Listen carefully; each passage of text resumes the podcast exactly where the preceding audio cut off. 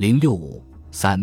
汪精卫公开投敌，国民党特工连续在香港、河内对汪派人员发动袭击，将汪精卫集团逼向死角。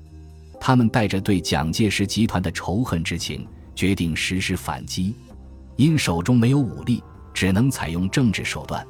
三月二十七日，河内袭击案发生还不到一周，汪精卫即在香港《南华日报》上发表名为《举一个例》的文章，声称：“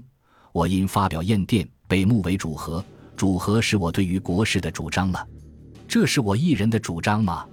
不是，是最高机关经过讨论而共同决定的主张。这话有没有证据呢？”证据何止千百，今且举一个例吧。接着，他将一九三七年十二月六日在汉口召开的国防最高会议第五十四次常务会议的记录全文公诸于世。这次会议主要是研究对日和平问题。会上，外交部次长徐模汇报了德国驻华大使陶德曼转达的日本所提的和平条件。蒋介石等国民党高层人士也在会上发表了意见。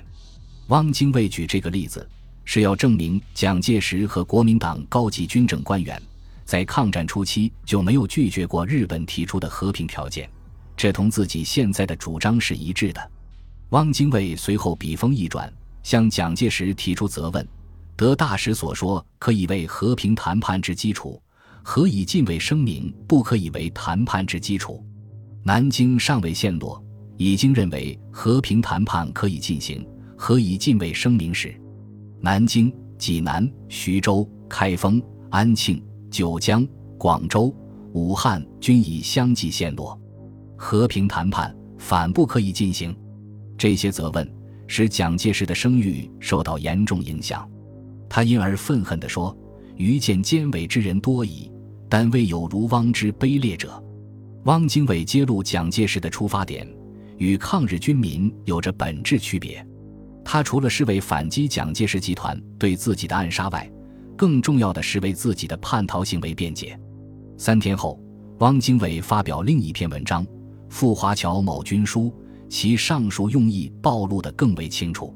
文章借答复某某老兄的疑问，大肆发挥，重谈抗战必败的老调，攻击共产党所谓游击战，不过是流寇的别名，扬言要举发共产党之趁火打劫。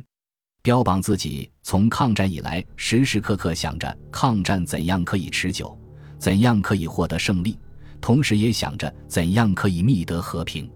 指责重庆诸人对自己的厌电，除了谩骂之外，看不见一些理性的话头，装腔作势的要他们幡然觉悟，拿出抗战的决心与勇气来讲和。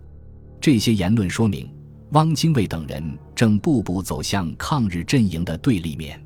举一个例，等文章发表后，全国各地激起了规模更大的声讨浪潮。汪精卫等人陷于四面楚歌的孤立境地，他们的自身安全也难以得到保障。日本当局见此情景，决定立即派员把他们接到日本的势力范围加以保护，然后再磋商下一步合作问题。根据日本五乡会议决定，陆军、海军、外务、兴亚院等有关省部协商后。决定组织一个联合班子，由陆军参谋本部中国科长营佐真昭负责，去河内把汪精卫转移到安全地区。在当地日本领馆的安排下，营佐于四月十八日下午前往汪精卫住处拜访，双方正式接上了头。汪精卫对营佐等来访表示感谢，同时也认为河内不宜久留，准备离开此地到上海发展。他认为。广东对孙先生和我自己来说都是关系很深的地区，但现在已在日军占领之下，因此有可能给国民以一种印象，认为我是在日本军队保护下搞和平的。和这些地方相比，上海有租界，行政权还在外国人的手中，而且是世界上数得到的暗杀横行的地方，敢于进入这一危险地区的行动，反而会体谅我的爱国行动的诚意。四月二十九日。汪精卫一行登上营佐等前来接应的日本货轮“北光丸”，前往上海。五月八日，汪精卫入住上海虹口日租界的土肥园公馆，